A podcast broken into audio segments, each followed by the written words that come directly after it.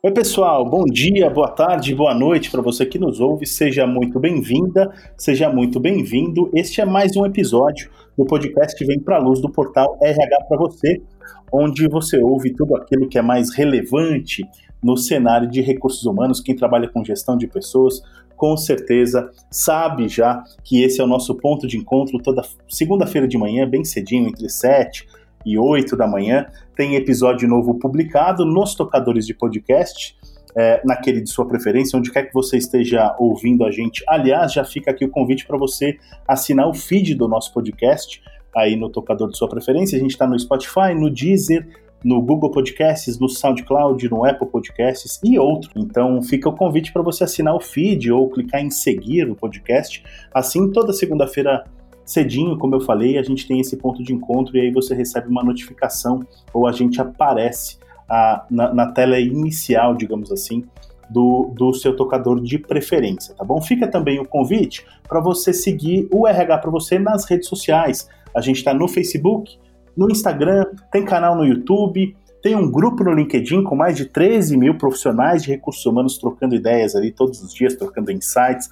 Então vale a pena você também fazer parte disso, combinado? Hoje a gente vai falar sobre uma. A gente, na verdade, a gente vai conversar com uma mulher, uma líder, uma das profissionais mais influentes, na verdade, no segmento de tecnologia, que é a Sofia Gancedo, CEO e fundadora e CEO da BrickSave.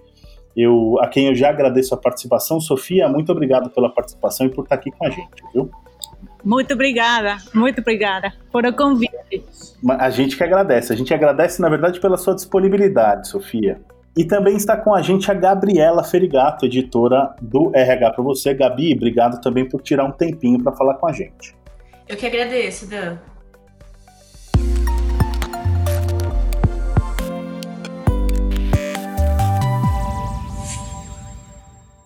Você deve estar se perguntando: ah, mais um podcast para falar sobre liderança feminina. Sim, mais um e quantos forem necessários. A gente vai sempre falar de liderança feminina. Essa é uma das bandeiras, a bandeira, a bandeira da equidade e da inclusão e da, do crescimento, da ascensão é, das mulheres no ambiente corporativo. Essa é uma das bandeiras do RH para você. Portanto, certamente esse é um assunto inesgotável e que a gente vai sempre estar abordando porque é um desafio gigantesco fazer com que os, o ambiente corporativo e o ambiente de negócios como um todo seja de fato cada vez mais inclusivo, cada vez mais igualitário, digamos assim, e menos machista. Então a gente tem, um, tem uma longa jornada pela frente e a gente espera ser, como eu sempre digo, né, vocês já devem ter ouvido eu falar isso, a gente espera ser parte da solução e nunca parte desse problema, embora a gente já tenha sido parte desse problema por muito tempo. Portanto, a ideia da gente entrevistar a Sofia Gancedo, que está aqui com a gente hoje, e também que a gente conta com a participação da Gabi Ferigato, é a gente contar um pouquinho da trajetória da Sofia, uma trajetória inspiradora. Ela já foi ela já foi eleita, como eu falei, uma das profissionais mais influentes no segmento de tecnologia no mundo. Ela é fundadora e CEO da BrickSave. Então eu queria primeiro começar convidando a Sofia a contar um um pouco do início da sua trajetória profissional, Sofia. Como é que foi a sua jornada até, até este momento, a entrada no segmento de tecnologia? É, eu sei que você é formada em administração e tem mestrado em economia, mas conta um Isso. pouquinho para a gente dessa sua trajetória, digamos assim. Então, eh, estudei administração de empresas, economia, fiz um master em economia, Sim. mas também estudei eh, base de dados em NYU, Uhum. Vi, faz 22 anos. Eu estava super obsessionada com é, uma coisa que hoje todos usam muito é, e a tecnologia aplicada aos negócios, né? E hum, tinha, tinha sempre a sensação de que era muito difícil para hum, o investidor normal, comum, uma pessoa comum investir em propriedades no mundo, mas também em outras eh, ferramentas, não, de uhum. investimento e que tinha um, uma língua ou uma maneira muito difícil de explicar as finanças e as possibilidades de crescer a poupança, etc., para o cidadão comum. Então, desenvolvi essa plataforma eh, que permite investir de mil dólares para cima em propriedades no mundo. Temos mais de 80 propriedades nos Estados Unidos, na Europa. Pode investir em Lisboa, Viena, Nova York, Miami, Detroit, em diferentes cidades Perfeito. e obter uma renda eh, do investimento que tem que ver com o aluguel e a apreciação de ativo. Igual a vir a Miami, comprar um apartamento, vender mais caro e, e ter uma renda de, pra, eh, eh, alquilando, mas pode investir só mil dólares. Isso é a diferença. É, não é tão fácil né? comprar um apartamento em Miami, por exemplo, é, mas tem muito, muito, muito investidor latino-americano em especial que gostaria de ter essa oportunidade. Assim que é uma maneira de conjugar a tecnologia que eu adoro com a economia e o que estou e, e, também estou fazendo uma inclusão muito grande financeira, especialmente no caso da mulher, porque não é só que eu sou mulher e sou empreendedora ou empresária, sino que tem, eu acho que o, o empoderamento, o, desculpa, empoderamento feminino tem que ver com independência econômica, né? E é uma, o conceito que eu criei bem fácil de compreender para as pessoas que não são necessariamente formadas e podem tomar decisões econômicas. Perfeito, perfeito, Sofia. Quero convidar agora a Gabi para essa conversa. Gabi, fica à vontade para fazer uma pergunta para a Sofia também. Bacana. Sofia, muito prazer ouvi-la, prazer estar aqui com você. É, eu estava lendo um pouquinho sobre você, né, sua atuação, e eu queria entender um pouquinho mais sobre a ideia de crowdfunding imobiliário e também a maturidade aqui no Brasil, né? Qual é a maturidade desse conceito aqui no Brasil, o, o interesse, como que você vê esse movimento?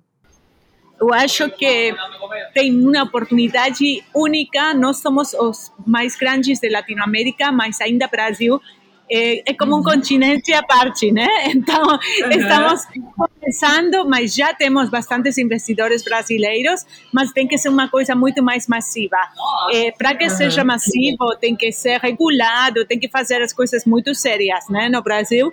Então, estamos em processo por Covid, tivemos um pouco de retraso, mas a ideia é no final deste ano ou a partir do metade de ano já pode estar regulado, com a empresa bem conformada, etc.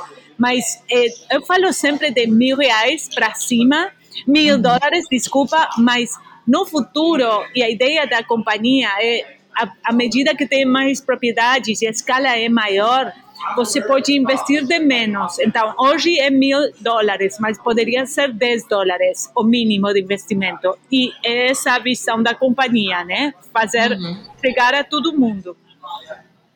Legal. E, e, de que forma é, essa ideia de vocês, assim, é possível a gente associar o crowdfunding imobiliário? Aliás, fica à vontade se você quiser contar um pouquinho da BrickSafe, né, da fundação, da ideia por trás da, da empresa, mas de que forma isso flerta com a economia compartilhada, né, uma cultura de inovação? Faz sentido a gente fazer essa associação? Sim, claro. Eh, a tecnologia permitiu que você pode investir, mas é uma, como você fala, é um movimento que vai para um conjunto que pode lograr muito mais que uma pessoa só, né? Então, pode, é, você o que está fazendo é fazendo que muitos investidores sejam parte, são parceiros numa sociedade que é proprietária da propriedade, né? Então, dessa maneira, você pode ser ter parte de um imóvel em diferentes lugares do mundo. Hoje é, é Europa e Estados Unidos, mas vai ser também na Ásia. Tem, não é somente que você não tenha todo o capital para comprar a propriedade, tem que ter também conhecimento do mercado, né? Não é fácil investir na Singapura, investir em Lisboa. Então, nós temos equipe de research, fazemos tudo due diligence eh, das propriedades é por essa razão que agora estou em Miami, eu moro em Nova York, mas viajei a Miami porque para nós para nós recomendar uma propriedade temos que estar muito muito certos. Entendi. As pessoas investem eh, por quatro anos, né, e recebem a renda por quatro anos e depois vendemos mais caros. É a ideia. Então tem uma explicação para dar se daqui a quatro anos nós, nós somos brokers, né? Nós somos então tem uma explicação para dar se a propriedade não mantivo o preço, o valor, ou, ou ou, ou, aumentou, né? Então, é muito, tem que ser muito seletivo e fazer uma curação muito especial das propriedades. Uhum. Isso é parte da, da, da, da, ideia, né? E depois está isso, que pode investir de montos pequenos, mas também serve para fazer uma diversificação de investimentos. Tem pessoas que poderiam ter um apartamento em Miami, mas preferem ter 50 mil em Lisboa, 50 mil em Detroit, 50 mil em, em Miami. Se é investimento, né? Diferente você vai usar, obviamente, né? Mas uhum. então pode ter uma carteira diversificada, que é um dos princípios mais importantes de de, de, de investimento é, é, é, pode distribuir por o mundo inteiro. É bem, é bem mais legal. Além uhum. disso, temos um acesso, tudo faz digitalmente. Em sete, sete, sete passos, você é investidor no mundo de real estate, de propriedades. Uhum. E faz tudo, o contrato firma de maneira, assina de maneira digital, faz a transferência, tem no Know Your Client a aceitação de um investidor de maneira digital e também tem acesso a um painel de controle onde você vê todas as propriedades e o retorno que vai recebendo. Depois tem uma eh, carteira digital que pode enviar o dinheiro quando quiser, com a frequência que quiser ou reinvestir, né? Então é tudo tudo digital e bem bem fácil. Legal. Perfeito. Ô Sofia, é, que, o que mudou no mercado, é, no mercado imobiliário, digamos assim, ou o que você, o que você falou de real estate, é, tanto, tanto fora do Brasil quanto no Brasil também, é, em função da pandemia? Quer dizer, que, que desafios adicionais apareceram a partir de 2020 neste segmento? E também eu gostaria que você falasse das oportunidades né, que surgiram a partir dessa, dessa transformação que a gente está vivendo, dessa verdadeira revolução que a gente está vivendo nesses últimos, nesse último ano, na verdade. Sim, a verdade que sim. na economia você fala de cisne preto, né? Que são eventos que não são esperados, que ninguém pode estimar. É, tem os dois lados, né? Se você está vende, é, pretendendo vender, obviamente não é um bom momento para vender. As propriedades, de, o, o valor descendeu mas é muito bom momento para negociar boas propriedades. Igualmente, não é a mesma coisa. Por exemplo, muitas pessoas de Nova York mudaram para Miami, muitas. Uhum. Por quê? Porque eh, tinham os filhos, sabe, apartamentos em Nova York que são pequenos, blá, blá, blá, eles mudaram para Miami muito mais fácil. E, de, claro. e agora vão ficar em Miami, também porque impositivamente é melhor, mas nunca eh, hubieran tomado essa decisão. Então, as propriedades em Miami estão muito demandadas, não necessariamente é que tudo desceu, né? Nós uhum. na Brick Save só eh, tomamos, pegamos propriedades terminadas, prontas para aluguel, que estão prontas. Então, o risco é muito menor, mas outras companhias ou outros negócios de, de real estate que faziam obra, né, construção, isso foi muito, muito terrível, porque não se podia construir, né?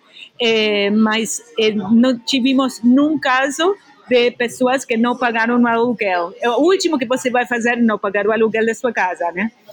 Então, eh, eh, tivemos super preparados para. Também tivemos um crescimento de 400% ano passado, que tive que ver com que as pessoas passavam mais tempo na casa, buscando alternativas de investimento. Eh, às vezes tinham medo de perder o trabalho, ou se eram independentes de não ter trabalho. Então, o dinheiro que tinham, queriam dar um, uma, uma, um rendimento maior, né? Então, para nós, não, não, é muito simpático falar assim, né? Mas para nós, como quase todas as companhias tecnológicas, foi um, foi um bom ano, né? É, mas, e, e, sempre tem oportunidades, ou seja, tinha Paul Getty, sabe quem é um super, super desenvolvido, é, é, pessoa da real estate de Califórnia, e ele falou que o dinheiro você faz quando é, é, muito agressivo, né? Quando tem sangue na rua, né? Porque é verdade, você tem que comprar quando a coisa está inestável, quando o futuro não parece tão bom. É, e depois, bom, faz uma diferença. São ciclos, não, não tem que ser um gênio, né? Tem que pegar no ciclo correto. Com certeza, faz todo sentido, Sofia. É, Gabi, quer falar alguma coisinha? Eu queria já aproveitar para a gente falar um pouquinho sobre liderança feminina, né? Você contou na nossa conversa e, bom, a Sofia pode falar com muita propriedade.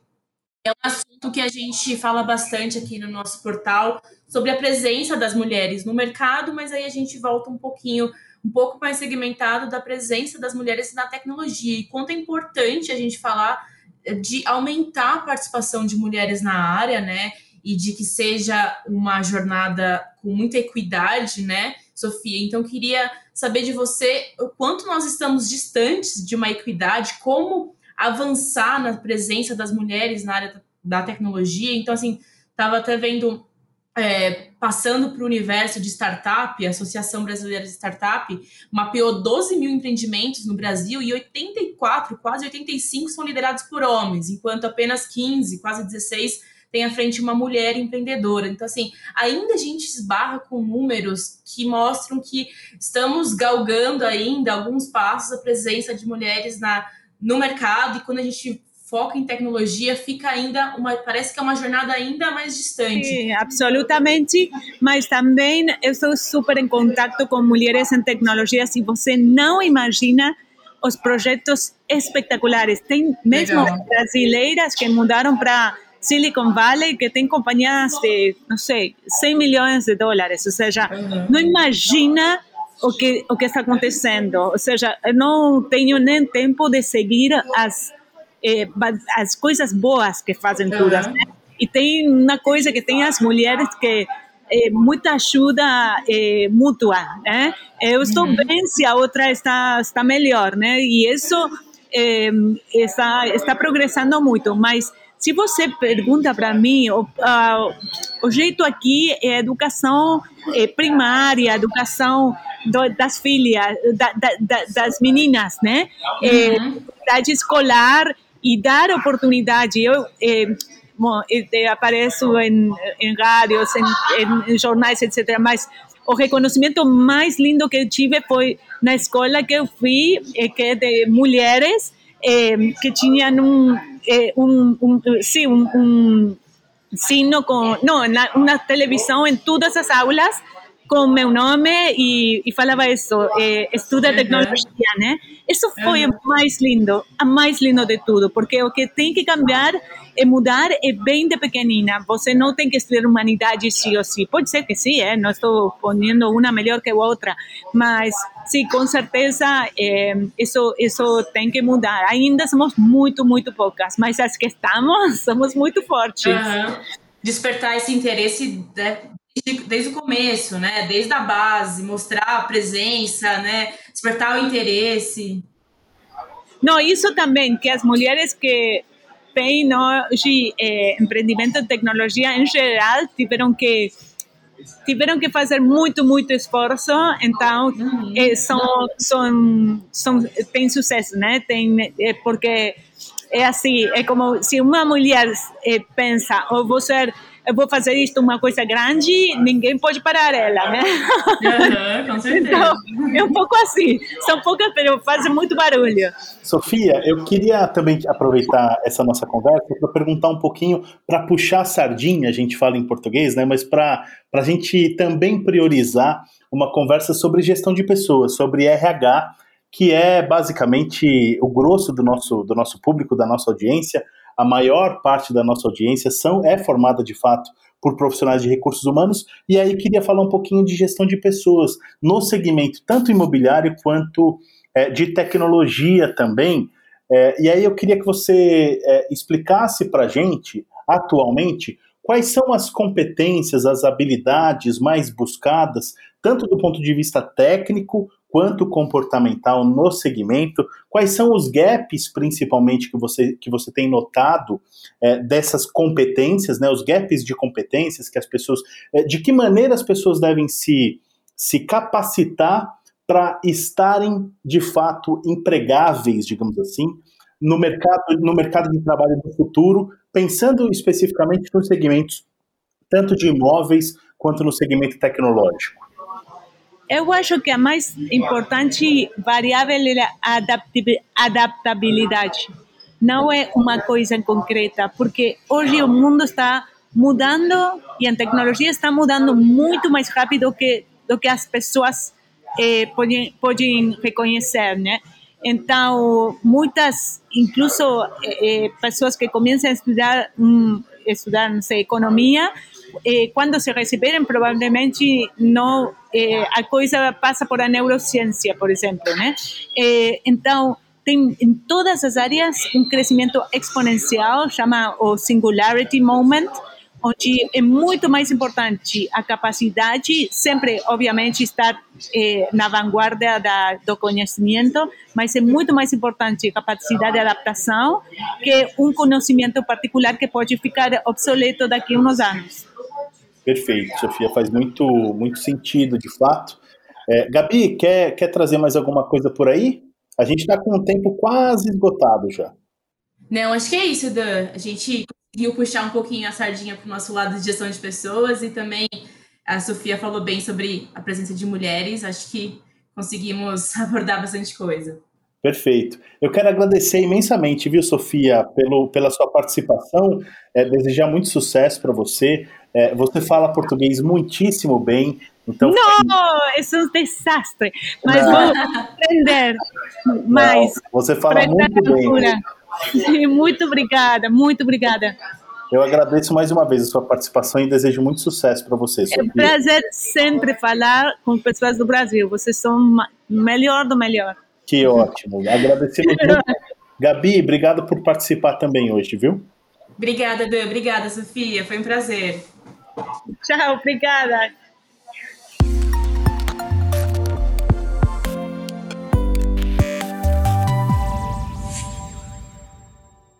Esse foi o nosso bate-papo com a Sofia Gancedo. A Sofia, só para vocês saberem, ou, ou, se não ficou claro, ela é uma das profissionais mais influentes no segmento de tecnologia no mundo. Ela é cofundadora e CEO da BrickSave, que é uma empresa de tecnologia voltada para o mercado imobiliário, para investimentos internacionais. Então, ela é uma referência nesse segmento. Eu espero que você tenha gostado do nosso bate-papo de hoje. É, quem participou também foi a Gabriela Ferigato, editora do RH para você, como vocês já sabem, e fica aqui o convite para você entrar no rhpravocê.com.br e acessar os nossos conteúdos. Tem posts novos todos os dias lá, então vale a pena ficar ligado e vale a pena também seguir o RH para você nas redes sociais, como eu falei.